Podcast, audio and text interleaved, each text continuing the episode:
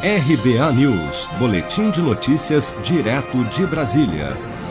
As salas de cinema da cidade do Rio de Janeiro já poderão comercializar alimentos e bebidas a partir desta quinta-feira, 1 de outubro.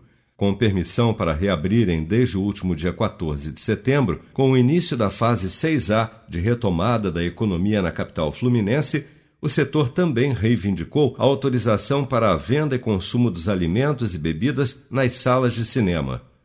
Através da venda de ingressos com lugares marcados em assentos com intervalos entre si, as redes de cinema do Rio devem continuar respeitando o limite de 50% da capacidade das salas ainda nesta fase de flexibilização.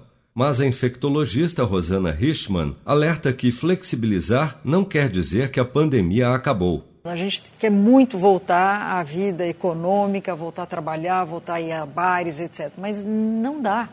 A tentativa de quem já passou, já está um pouco mais na frente do que a gente, porque a gente ainda não saiu da primeira onda, tá certo? Então, quem conseguiu sair, voltou aos poucos, já está de novo voltando para trás. Ou seja, flexibilizar não quer dizer que a pandemia acabou. Quer dizer que o vírus continua aí e a gente vai ter que continuar tomando as nossas medidas. A Prefeitura do Rio de Janeiro também exigiu que os cinemas tenham intervalos maiores entre as sessões para garantir o reforço no processo de higienização das salas de exibição.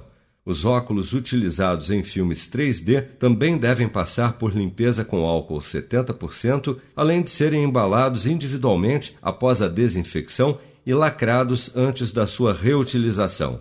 Outros protocolos de prevenção, como a utilização de máscara nos ambientes comuns, com exceção do momento de consumo de alimentos e bebidas, também são obrigatórios nas salas de cinema do Rio. Você sabia que outubro é o mês da poupança?